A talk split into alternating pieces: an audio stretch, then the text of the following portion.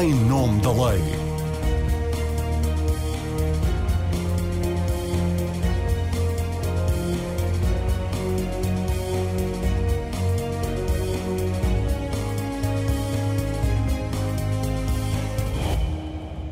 Olá, está com o programa Em Nome da Lei. Sejam bem-vindas e bem-vindos. Hoje vamos falar de violência nos estádios e fora deles, motivada pelo fenómeno desportivo e das novas regras que o Governo quer que o Parlamento aprove. Para tanto, convidei a Presidente da Associação de Defesa do Adepto, Marta Gens, o Presidente da Autoridade de Prevenção e Combate à Violência no Desporto, Rodrigo Cavaleiro, o Presidente da Associação de Direito Desportivo, José Miguel Sampaio Nora e o antropólogo e investigador de claques de futebol e oliganismo, Daniel Ciara. Seabra. Obrigada por terem aceitado o nosso convite.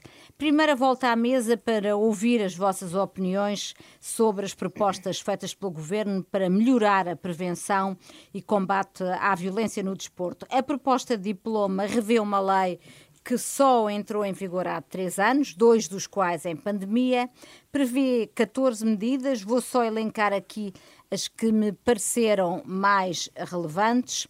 Os adeptos que cometam crimes de violência no desporto ficam interditados de entrar em todos os recintos, em qualquer ponto do país e qualquer que seja a modalidade, por um período que pode chegar aos três anos. A posse e uso de material pirotécnico em recinto desportivo passa a ser crime, com uma pena até aos 5 anos.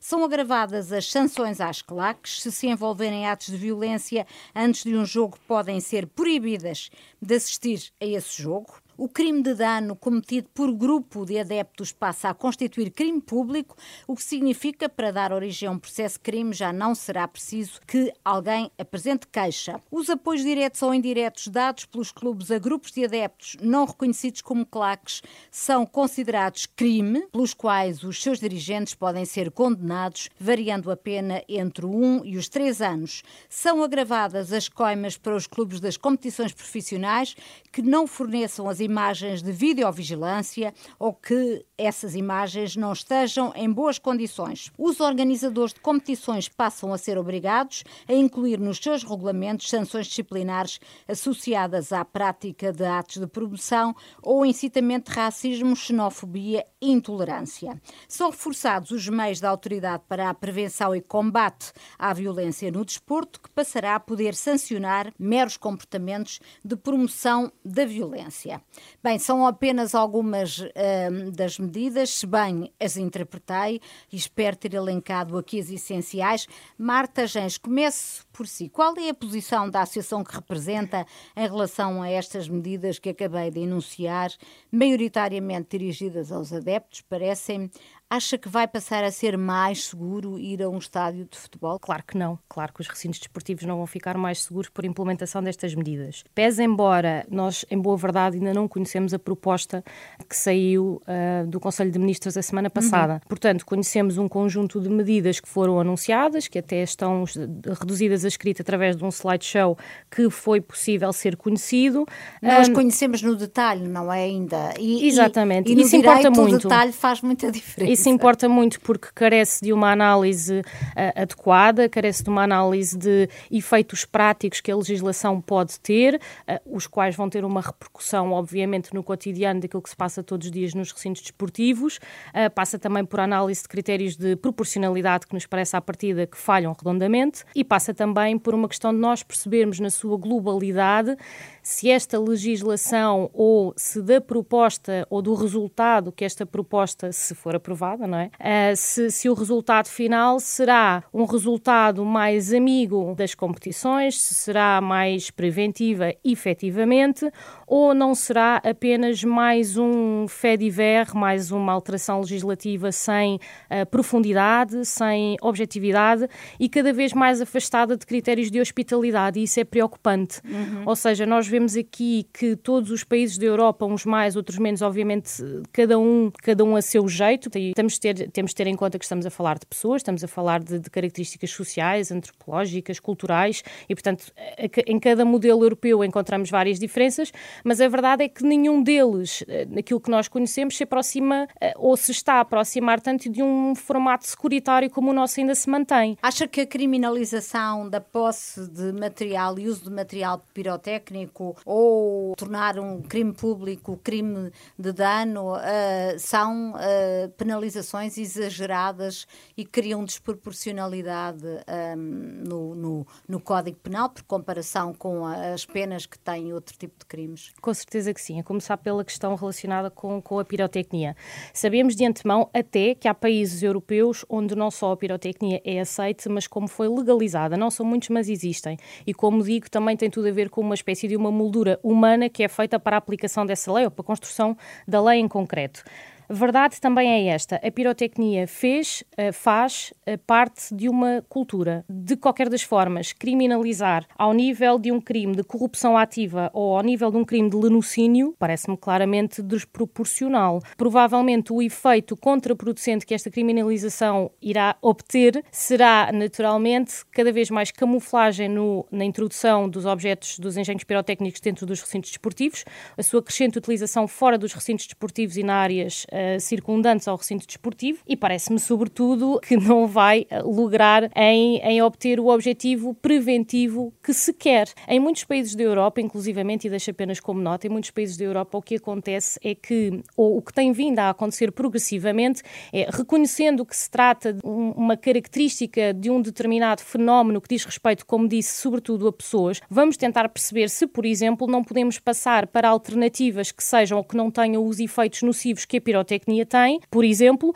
ou por outro lado, se nós não podemos apelar ao uso responsável e seguro dos engenhos pirotécnicos mesmo dentro dos recintos desportivos. Uhum. O que nós aqui estamos a fazer, como é óbvio, é o extremo oposto. Uhum. Daniel Seabra, uh, qual é que é a sua opinião sobre esta revisão da lei? Mais uma, faz um grande enfoque, como já foi referido na penalização do comportamento dos adeptos. Há comportamentos que passam a, a ser crime.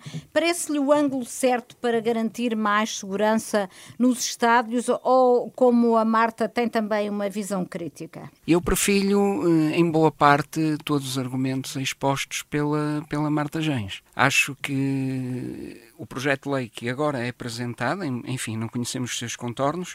Há dois pontos com os quais eu concordo, que, têm, que estão relacionados com a mobilidade reduzida e também com. com Explique só a, a, obrigação dos clubes de terem lugares uh, destinados a pessoas com mobilidade reduzida. Exatamente, e acesso, sobretudo no setor visitante, e depois há também a figura do gestor de segurança, que me parece uma medida interessante. Deixe-me uh... só explicar que, em relação ao gestor de segurança, se bem entendi, é no caso das instalações desportivas onde se realizam espetáculos que não são de risco elevado terão uma regulamentação de segurança mais simples, se bem entendi, hum. mas serão obrigados a ter um, um gestor de, de, segurança. Sim, mas vamos então ao, ao, aos pontos que me parecem essenciais e que foram eh, eh, avançados pela, pela Marta. Esta lei segue na sequência de outras eh, e tem como denominador comum e acentua uma lógica muito simples, que é vigiar e punir. E eu entendo que há outras vertentes que têm de ser, eh, que têm de ser consideradas. Repare, eh, a questão da legalização das claques, eu continuo a afirmar que as claques não são propriamente ilegais, ilegais, ilegal, porque a lei assim o determina, é o apoio eh, aos grupos, caso estes não estejam constituídos como associações nos termos gerais do direito, continua a acentuar-se sobre este processo e existem novas medidas que acentuam a vigilância. Hoje, perante este, este projeto de lei, nós queremos eh, criminalizar o apoio dos clubes caso os grupos não sejam, não estejam constituídos nos termos gerais do direito. Eu vou Sim. retomar as palavras. E está errado do seu ponto de vista? Para mim está, porque está errado logo uma coisa à partida, que é e, não sou eu que digo, é por exemplo o Dr. João Correia, num, num excelente artigo no, no Jornal Observador. Ora, eh, os grupos organizados de adeptos não são obrigados a constituir-se como associações nos termos gerais do direito. Aliás, aquilo que a lei eh, eh preconiza leva precisamente os grupos a desviarem-se dessa opção, porque se não o fizerem, tudo bem, podem não o fazer, mas ficam, obviamente, eh, cerceadas um conjunto de manifestações às quais eh, eles estão habituados e que faz parte da subcultura ultra que a, que a Marta referia, como, por exemplo, a utilização de bandeiras fora de determinadas dimensões, eh, de megafones, de um conjunto de adereços que geralmente são característicos das claques de futebol, que imediatamente deixam de ser possíveis e hoje já só são possíveis em zonas específicas do estádio.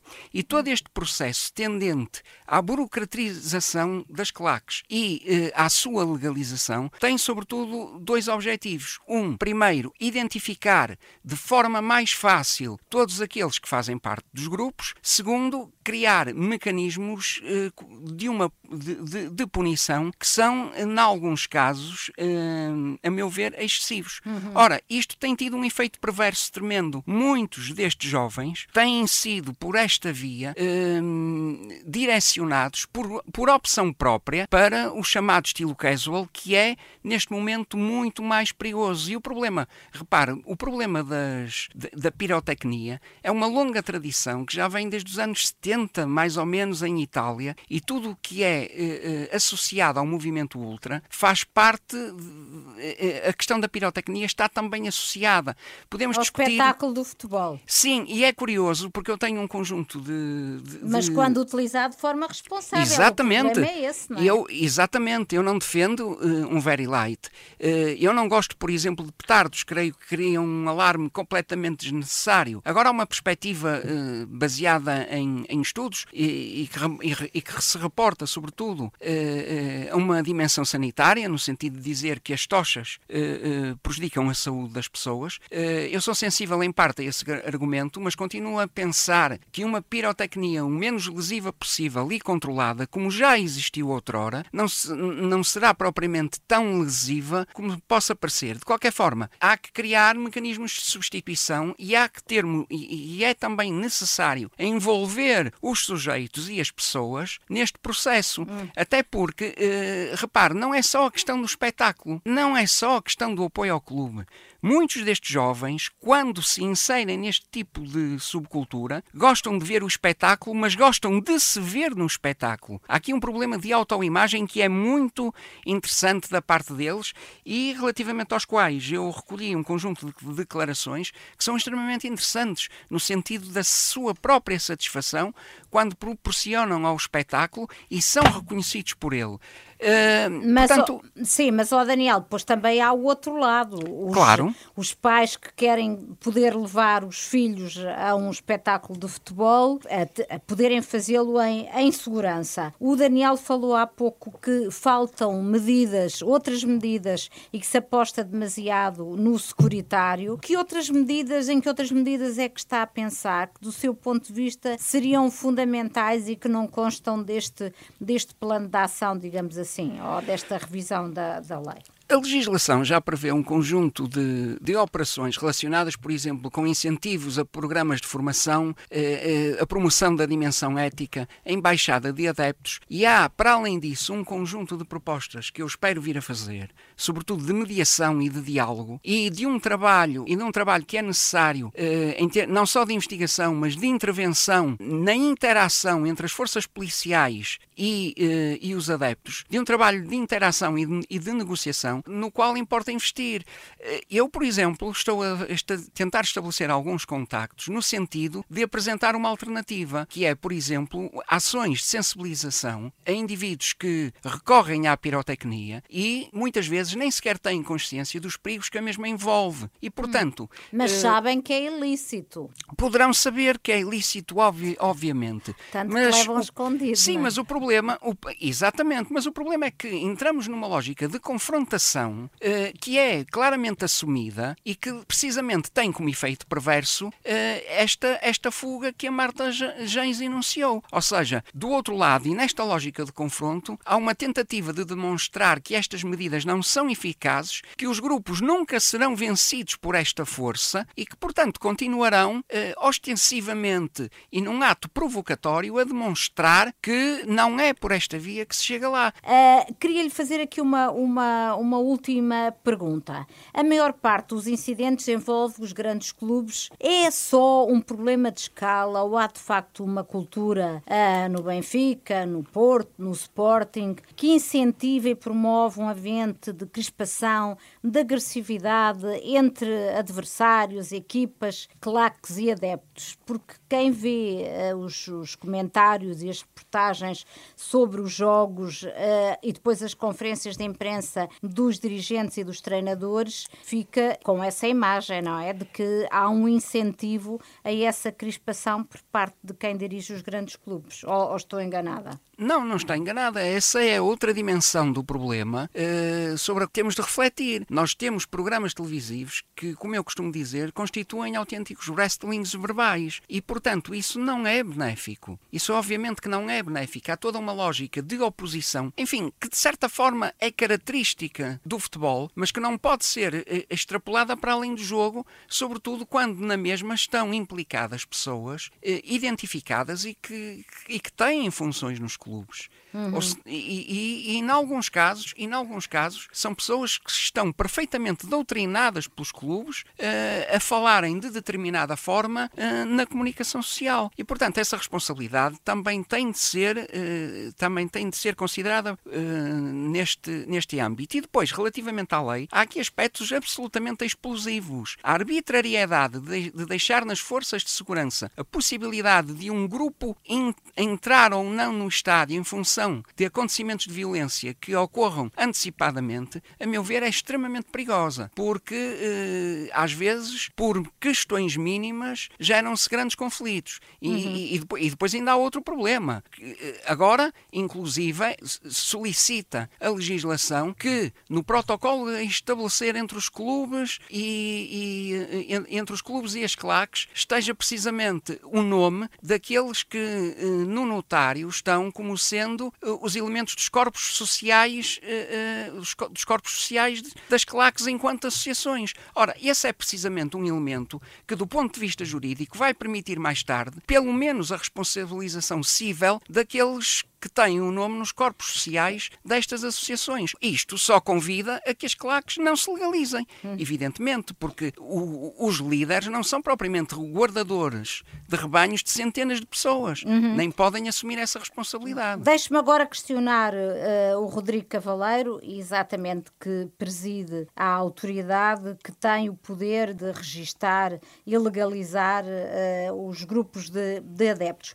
Mas começava por lhe perguntar, Rodrigo, Cavaleiro, esta revisão da lei com as medidas que tem previstas e que o PS aprovará, se quiser, porque tem maioria absoluta no Parlamento, vai ao encontro do que eram as necessidades que tinham sido identificadas pela Autoridade para a Prevenção e Combate à Violência no Desporto? Bem, a primeira ressalva que eu devo fazer é que hum, face a algumas tendências preocupantes que se têm assistido, essencialmente no, centro da Europa, e que para já, felizmente, em Portugal ainda, não, ainda não estamos nesse ponto, mas uh, nesta sociedade pós-Covid há realmente alguns sinais preocupantes de alguns incidentes que têm vindo a acontecer em alguns países e, essencialmente, em jogos de competições europeias também têm dado, têm dado, têm feito também, um, tem-se mostrado em Portugal pontualmente. Mas, felizmente, não são ainda tendências que tínhamos a nível Está nacional. Está a falar de quê em concreto? Estou a falar de, de, de, alguma presença de alguns grupos uh, organizados de adeptos um, mais relacionados com a subcultura casual e que, que fazem mesmo questão de procurar confrontos um, nas suas visitas internacionais, na, nas viagens que fazem ao acompanhar os clubes um, nessas mesmas, nesses mesmos torneios internacionais. E, portanto, isto pode ter um, ter um efeito de contágio que é preocupante também do ponto, ou pode vir a ser preocupante do ponto de vista nacional. Uh, felizmente, neste, neste momento, ainda não, ainda não consideramos dessa forma, ainda não temos sinais eh, nesse sentido, mas isto para dizer que, face a esses desafios que começam a, a surgir, é, tudo aquilo que sejam medidas que venham contribuir para, de forma mais eficaz, lidar perante essas com essas manifestações, uh, são, são, são bem-vindas. Uh, a segunda ressalva é referir também que nós frequentemente citamos o modelo inglês e achamos por vezes que basta mudar determinadas coisas na lei e quase por magia, de repente, uh, esperamos que haja uma realidade completamente distinta, que não haja incidentes e que tudo funciona às mil maravilhas. Ora, na realidade, se nós pensarmos bem, a própria transformação no modelo inglês foi de décadas. Uhum. Heysel Park foi em 1985, um, muitas medidas foram tomadas entretanto, e no ano 2000, durante o Euro 2000, os adeptos ingleses tiveram comportamentos absolutamente vergonhosos, alguns desses adeptos, uh, que motivou novamente novas medidas estávamos a falar já muitos anos depois de 1985. E algumas dessas medidas uh, têm paralelo com, com estas que vão ser aprovadas cá? Algumas Ou... terão, algumas terão. E, e, era isso que eu ia, que eu ia esperar. Portugal uh, começou por seguir o modelo do Conselho da Europa da Convenção de 1985, precisamente na, na esteira dos incidentes de, de Heysel Park. E em 2016 teve também na linha da frente 14 países que assinou a Convenção de Saint-Denis e que, o que significa aqui uma mudança de paradigma hum. para uma abordagem mais integrada que envolve também aspectos de safety e aspectos aspectos de service ou hospitalidade, como a Marta também há pouco bem, bem referiu. Portanto, estamos a falar já de uma perspectiva mais holística, mais tripartida da, da, da segurança, da proteção e dos serviços. Assim, assim se entende. Sendo que o aspecto da exclusão de adeptos de risco, ou a aplicação de banning orders, ou de as interdições de acesso a recinto esportivo, era uma medida que até a entrada, até ao funcionamento da Autoridade para a Prevenção e Combate à Violência no Desporto, era, era quase inexistente em Portugal. E, portanto, uma das coisas uh, que é absolutamente importante neste, neste modelo é garantir-se uma adequada exclusão de adeptos de risco e também punições que sejam eficazes e, e, e que desincentivem o cometimento dos, dos, dos ilícitos, seja porque pela sua celeridade, sejam também também pela, pela adequação aos ilícitos que estão aqui em causa. Quantas, quantas pessoas para... de, de, adeptos de risco é que a autoridade já interditou dos, dos estádios? E... Para ter noção, em termos de escala, entre 2010 e 2017 uh, havia cerca de 32 medidas de interdição administrativas. A autoridade uh, abre portas em Viseu em 2019. Em três anos, temos, aplicámos cerca de, ou entraram em vigor já, efetivamente, cerca de 600 medidas de interdição de acesso a recinto esportivo. Portanto, é, é esta a proporção dos números que estamos, que estamos a falar. E para quê? Porque é que esta medida é tão importante? Porque é isso que nos vai depois permitir focar nas questões de segurança e de hospitalidade dos demais adeptos,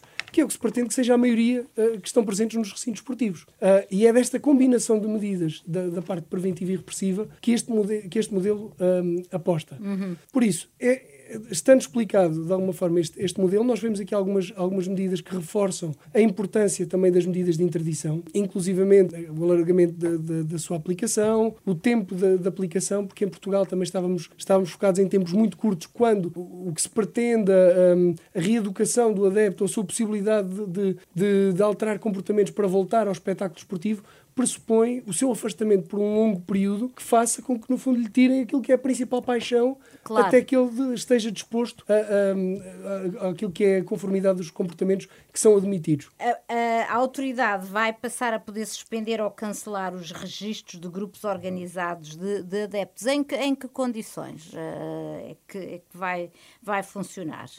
Bem, nós, nós uh, aquilo que, que, vamos, que, vamos, que vamos fazendo já neste momento, uh, por uh, o promotor ou o clube tem sempre aqui um papel importantíssimo na, naquilo que é a relação estabelecida com a autoridade, porque é o clube que assume que tem ou não determinado grupo, é o, é o clube que promove o seu, o seu registro e é o clube que também acaba por apresentar e instruir o processo de registro consoante a informação que o grupo organizado de adeptos lhe faz chegar. Portanto, nós já tivemos situações onde o clube pediu para, para, para cessar uma, uma determinada, um determinado processo, ou para suspender, ou para cancelar, inclusivamente, o registro de um determinado grupo, até por, por, pela própria relação que tem que existir, que é de confiança e de, uh, o apoio ter também depois aqui um reflexo naquilo que é o comportamento desse mesmo grupo de, de adeptos, por, por não se por, por, entender que não haveria condições. Aliás, temos um caso bastante recente. O caso da Juveléu, como é que, qual é que é o ponto de situação?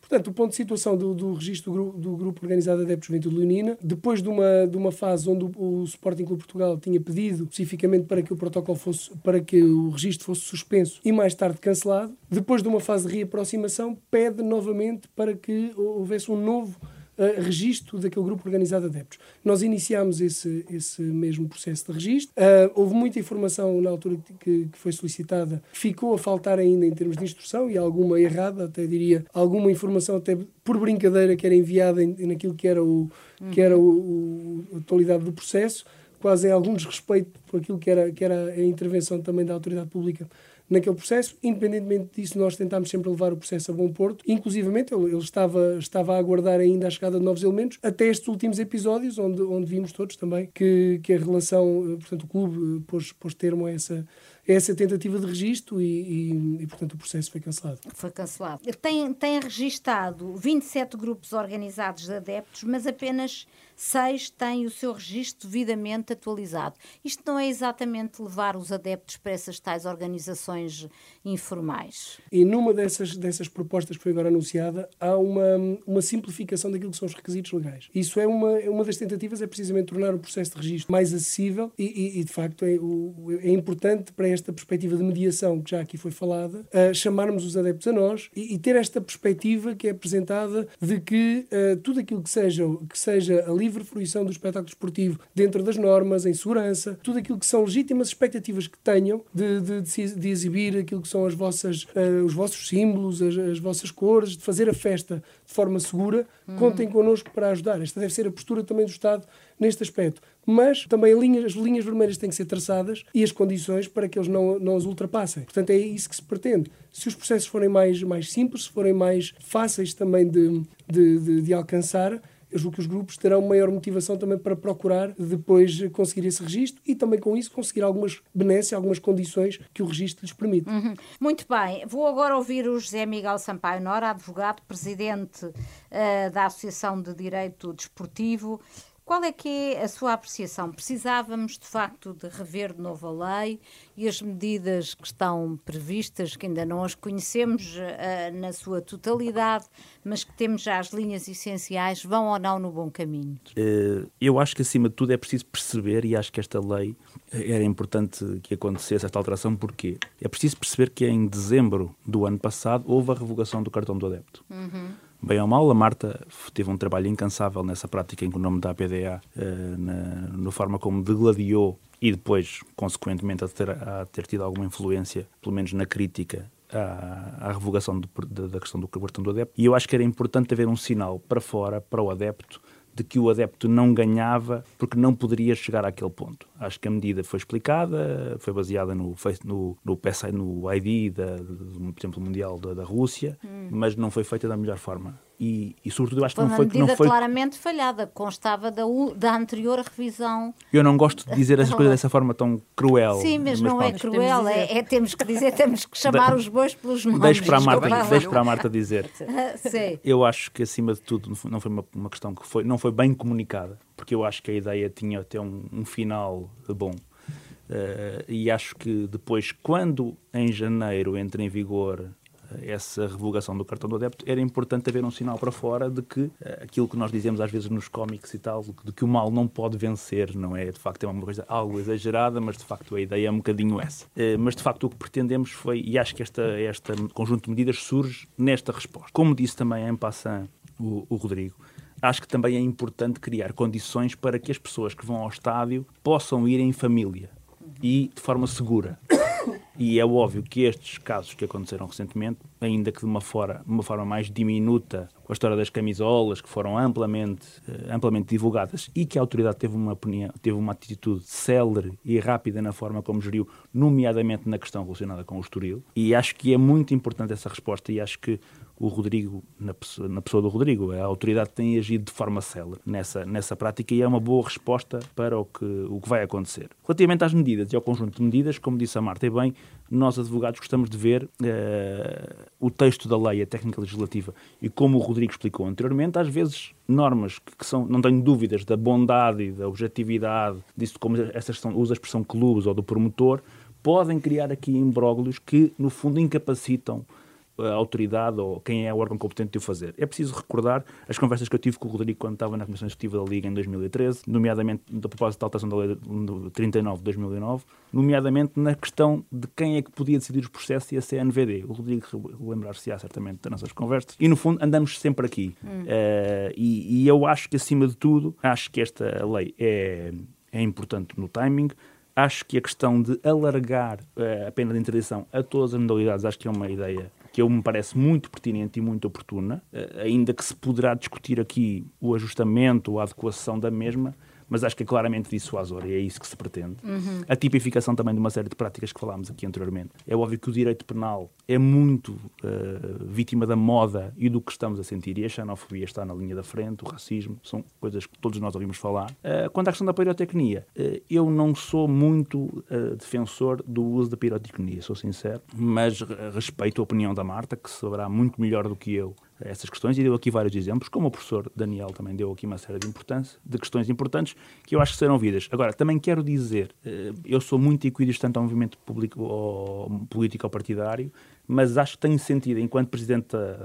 da Associação, peço-me só que deixe de terminar. Sim, eu só gostava de esclarecer isto da pirotecnia, porque se vamos criminalizar a pirotecnia, vamos eh, radicalmente retirar a pirotecnia dos estádios. Não faz sentido que utilizado por adepto seja crime e depois uh, o clube possa fazer, acho eu que não faz sentido, organizar um espetáculo de pirotecnia. Ou nas Temos competições, aqui, ou nas competições europeias. Há aqui sinais contraditórios e acho que o pior que a lei pode dar é sinais contraditórios às pessoas, não é? Completamente de acordo. E, e até, no que falando até da questão, e os clubes quando pedem pirotecnia para as suas manifestações, pedem um parecer prévio à Autoridade de Prevenção de Proteção Civil, Exatamente, uh, como também há, há, uma série de protocolos que, que, no fundo, se atestam se a mesma manifestação é ou não válida. Eu compreendo a sua, a sua, uhum. a sua questão, Marina, e agradeço. Uh, agora, de facto, eu quanto à pirotecnia acho que é importante. Agora, eu acho que mais o timing e o, e o, e o momento em que vem. Agora, eu acho importante ver isto no, no, no, na questão, no, texto legislativo,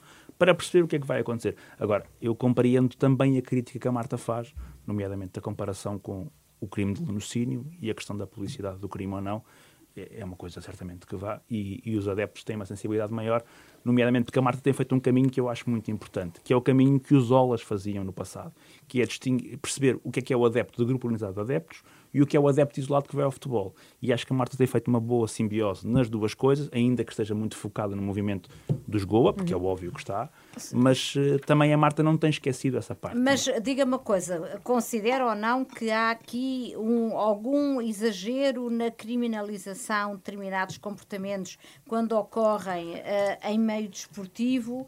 Por comparação com uh, o que acontece com outro tipo de delitos em que, que o Código Penal uh, penaliza de uma forma mais, uh, enfim, menos, mais branda. Marina, eu, eu, eu, entendo que, eu não entendo que seja exagerado, explico porquê. Uma pessoa quando vai a um estádio ou quando vai a um, a um cinema aceita um conjunto de condições, não só as condições que decorrem do verso do bilhete, que é aquela questão que se falava nas obrigações de que comprar o bilhete aceita essas condições contidas no verso, mas também há uma questão de obrigações aqui importantes. Uma pessoa, quando vai ao futebol, ou qualquer tipo de espetáculo, porque eu acho que o futebol é um espetáculo como qualquer outro, tem que estar sujeito a um conjunto de deveres e tem que perceber que pode fazer um seu conjunto de coisas em que não pode fazer outras que poderá fazer cá fora, nomeadamente na sua casa. E eu acho que é importante haver essa dicotomia e esse distanciamento e perceber, é, não querendo dizer que é uma relação especial de poder, porque não é, é uma relação especial porque tem aqui uma agravante, tendo em conta a situação em que se encontra.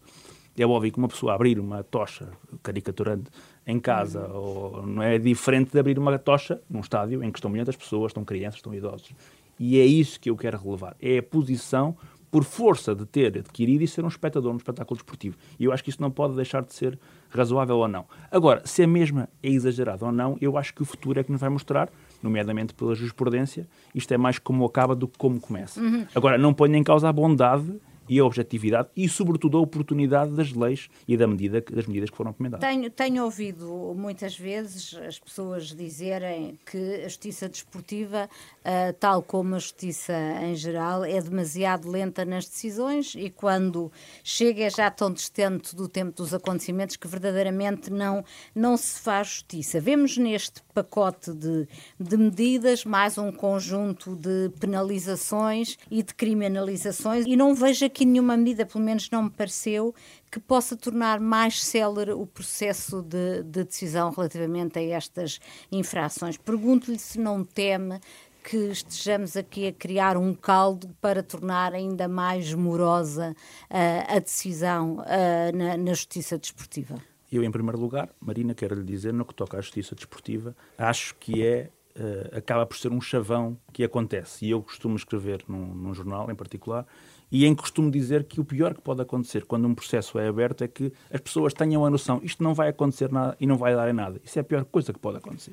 E tem sentido, é óbvio que, como nos tribunais comuns, em todo lado, há decisões que correm mal, há decisões que prescrevem, não devia acontecer, mas tem sentido, e aliás o Rodrigo deu o exemplo das medidas que já foram aplicadas pela PCVD desde 2019, que são quase 10 vezes mais do, do, que, do que teria acontecido e acho que é, aliás, 20 vezes, peço desculpa, 20 e, vezes. E apanhámos o período da pandemia, não é? Exatamente. Com os estádios eh, sem, sem público. Mas quero portanto... dar um exemplo, às vezes o, o, futebol, em particular, que é a área que eu trabalho e a área que estamos a falar sobretudo, em que uh, o futebol é um mundo à parte. E eu posso dizer que há medidas aqui, como se tem a ver com, por exemplo, não facultar as imagens do CCTV e dos sistemas de videovigilância Há um clube, que é o Vitória de Guimarães, que foi sancionado por isso, houve um recurso, não sei como acabou, mas eu dou um exemplo. Há medidas que vêm já, estão previstas nos regulamentos desportivos, nomeadamente da Liga, da Federação, há muito tempo. E o legislador limitou-se a acompanhar as boas práticas e bem do que já acontece no futebol. E, e eu acho... E acontece na prática, é cumprido? Não, não, e foi, eu até em alvo, estava em alvo do recurso na Marta Sabará, hum, eu acho que ainda não acabou. Havia um recurso potado, Uh, e era também, o Rodrigo Sabará também tinha a ver apoio a, ilegal a, a grupos de adeptos não registados, penso que havia uma série de coisas. Era uma decisão que implicava várias coisas e acho que tinha pelo menos um jogo à porta fechada aplicado. Estamos a falar de coisas que aconteceram em 2019. Esta decisão de primeira instância do Conselho de Disciplina, no seu pleno, acontece em 2019. Estamos há três anos. É uhum. É óbvio que o tempo de pandemia fez as coisas tornarem-se mais lentas, mas é para vermos que o futebol também dá boas práticas neste âmbito. E eu acho que as instâncias desportivas são cada vez mais rápidas. Até porque eu sento as minhas críticas, e digo-lhe já, sobretudo no Tribunal Arbitral do Desporto e não nas instâncias desportivas propriamente ditas. Agora, isso é uma questão que eu acho importante. Relativamente à pergunta que me fez, eu acho que os advogados, por força da sua atividade e no exercício das suas funções, muitas vezes lançam mão de alguns critérios ou ideias ou argumentos mais criativos. Hum. E isso, no óbito da defesa dos seus clientes, cria-se, de facto, aqui o processo não é tão célere quanto se pretendia, porque, de facto, aos direitos de defesa dos cidadãos. E eu acho que essa celeridade, e disse várias vezes, nunca deve acontecer à prática de pôr ou de restringir os direitos dos cidadãos. E o, Rodrigo está aqui a dizer que sim com a cabeça, e eu concordo plenamente, porque eu acho que este, este, este sistema e este processo todo de interdição e tudo isso o que falamos aqui neste âmbito, acho que é importante que seja célere, não obstante os cidadãos e os supostos infratores usem as suas garantias de defesa. E eu uhum. acho que uhum. isto é o que nós podemos fazer e deixar-nos mais contentes a todos. Muito bem, eu agora vou fazer mais uma volta à mesa, a última, para uh, colocarem aqui, uh, para terem a oportunidade de colocar aqui, uh, enfim, as questões que lhes suscitaram a intervenção dos outros, dos outros participantes no, no painel. Daniel Seabra, depois de ouvir os seus colegas de painel, tem comentários a fazer, eh, ideias a contraditar? Tenho, tenho alguns. Não serão propriamente ideias a contraditar. Uh, concordo na generalidade uh, com as declarações do Sr. Subintendente Rodrigo Cavaleiro. Uh, não estou tão otimista quanto ao, ao crescimento e ao impacto do, da subcultura. Ou, eu não gosto de chamar subcultura, porque é uma das mais indefinidas e mais difíceis de caracterizar neste âmbito desportivo. Prefiro chamar-lhe estilo. Não estou tão, tão, tão otimista relativamente ao estilo casual. Acho que neste momento configura já ações eh, preocupantes e é um tema sobre o qual eh, eu me tenho debruçado e tenho investigado. Uh, relativamente à intervenção do, de, do Dr. Nora, eu gostava só de, de lembrar aqui dois aspectos. O problema é que muita desta legislação ocorre precisamente para dar sinais. Ou seja, é uma legislação que surge quase que por impulso face à mediatização de factos que muitas vezes não configuram a gravidade que se lhe quer dar. E, portanto, é uma legislação que decorre eh, à luz do, do que vai surgindo na comunicação social, sem que se vislumbre qualquer, eh, qualquer alteração estrutural do fenómeno, que, que a justifique. E, portanto, não vejo neste momento necessidade de algumas mudanças legislativas, sobretudo a questão da criminalização das tochas, porque repare, uma das máximas absolutamente essenciais da criminologia é esta: é preferir a certeza uh, à dureza. E neste caso está-se a preferir, uh, há, há, há, aqui uma clara opção pela dureza. Uhum. Eu preferia uma multa e eventualmente uma interdição, que está, é aquilo que se está a passar, e 10 meses não é propriamente pouco tempo. Mil euros de multa por uma tocha, em alguns casos até lançada ou, ou, ou deflagrada fora fora dos estádios, eh, eu, eu gostava de lembrar que, uma, que o, primeiro, o primeiro escalão, por exemplo, da, da condução com álcool, tem multas na ordem de 250 euros, mais baixa.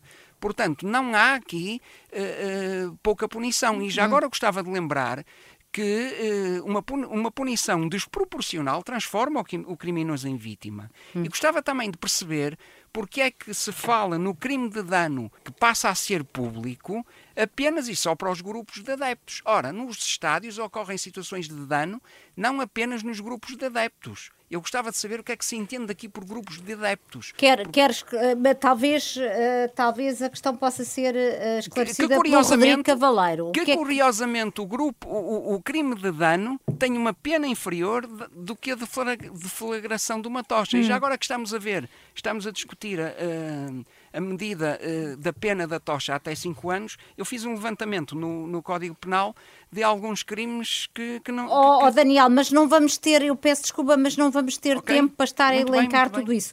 Marta Jans, uh, também concorda com esta visão de que estamos aqui a legislar a reboque de casos mediáticos e, se calhar, pegando aqui neste exemplo do, do crime de dano passar a ser crime público, eu imagino logo aquela uh, aquela fotografia dos, dos adeptos a agarrarem nas, nas cadeiras dos estádios e a atirarem com cadeiras e coisas desse género. Não sei se é isso exatamente que se eu, eu acho que, e não só, de facto, o Daniel sublinha aqui uma, uma questão que eu acho que é, que é sintomática tivemos seis alterações à Lei 39 de 2009. A sua grande maioria, digo eu, posso estar enganada, mas pelo menos que tenham sido algumas que tenham vindo a, reboque de acontecimentos em particular, por si só, essa técnica legislativa é errada. Precisávamos de uma nova lei, doutor Nora? claro que sim.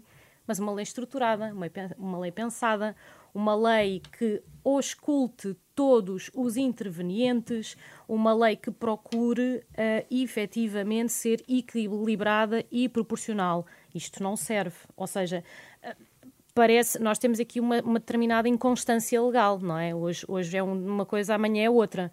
Não sabemos uhum. muito bem. Certo é, obviamente, que em virtude até uh, ah, um, desta, última, desta última revisão que uh, deitou por terra a questão relacionada com o cartão do adepto e trouxe muitas outras questões, por exemplo, valia a pena pensar numa reestruturação legal que clarificasse todas as outras questões que só por esta, porque foi em fim de legislatura, portanto, esta, esta decisão, esta, esta nova revisão foi em fim de legislatura, altura, compreendemos que não fosse possível abordar a reestruturação da legislação como se entendia como ideal, mas agora podia ser esse momento e, portanto, sim, precisamos de uma revisão desta legislação, porque efetivamente seis, seis, seis alterações legislativas a uma lei de 2009 é claramente sinal de que alguma coisa não está bem. Uhum. Um, e, de facto, se existe essa necessidade, então que, que se faça com cabeça, tronco e membros. Um, ainda como, como nota um, esta Muito questão rápido, sim, relativa, relativa ao, cartão, ao, ao, cartão do adepto, esses sinais que são dados, que isto, ou seja, um, venceu-se uma ideia, uma ideia que foi preconizada desde o início, na verdade, pelos adeptos, mas adeptos que hoje estão informados, conscientes, sabem a legislação e muitos deles, um, à porta dos próprios estádios, enumeram uh, normas da Lei 39 de 2009. E, portanto, o que nós observamos também aqui é uma alteração aos paradigmas. O que é que nós devemos reforçar na lei? Que também os adeptos se tornem parceiros conscientes e responsáveis, uhum. ao invés daquilo precisamente que se está a querer fazer com esta proposta de lei. Rodrigo Cavaleiro, uh, uh, apenas para referir aqui pontos que considero essenciais e não, e não sei se não quer pegar no que a Marta acabou de dizer, de, enfim, conseguir motivar os adeptos para serem parceiros desta, desta, desta política? Eu acho que, independentemente de, daquilo que se legisla, esse é um caminho que tem sempre que seguir. Ou seja, independentemente de, de mais-valias que possam, que possam resultar das alterações que, que, que aguardaremos agora que sejam depois discutidas na, na Assembleia da República e, de, e, deste novo pacote de medidas, a verdade é que nunca podemos pôr de parte essa necessidade de, de, de mediar, de, de negociar, de, de, integrar aquilo que são os adeptos que estão nos espetáculos esportivos eh, por bem, não é? Para, para simplesmente fruir com, com aquilo que tem, claro. que tem direito dos espetáculos esportivos. Portanto, esse caminho não deve ser, não deve ser nunca abandonado e, de resto, nós temos desenvolvido também muito trabalho eh, porque isso não tem que ser legislado, não, não é por estar legislado que se tem que fazer, não é? E, e, eh, em bom rigor basta aquilo que é precisamente o sentido do que já, do que já refere a Convenção de Sandanica que eu que já referi, para nós trabalharmos em projetos de, dessa natureza e de resto partilhamos alguns com, com a APDA. Uhum. Temos vindo a desenvolver desde a questão de, de, do acolhimento dos adeptos, de, enfim, eh, uma série de, iniciativas têm sido tomadas nesse sentido, nesse sentido e que não dependem aqui do, do, legislador. Portanto, eu acho que as duas coisas podem ser compatíveis. Tem meios, só mesmo para terminar, tem meios para estas novas competências?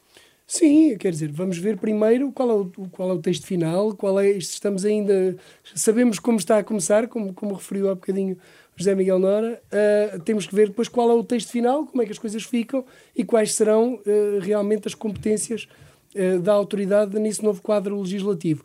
Em função disso, e há uma parte também que, que, que julgo que é, um, que, que, é muitíssimo positiva que, daquilo que são, que são medidas anunciadas, que é o reforço da nossa intervenção na área de, de safety, das condições estruturais de segurança, também dos, dos recintos esportivos, área em que também já vamos trabalhando, mas é, é, é premente haver esse alargamento de competências e isso está também a ser acautelado.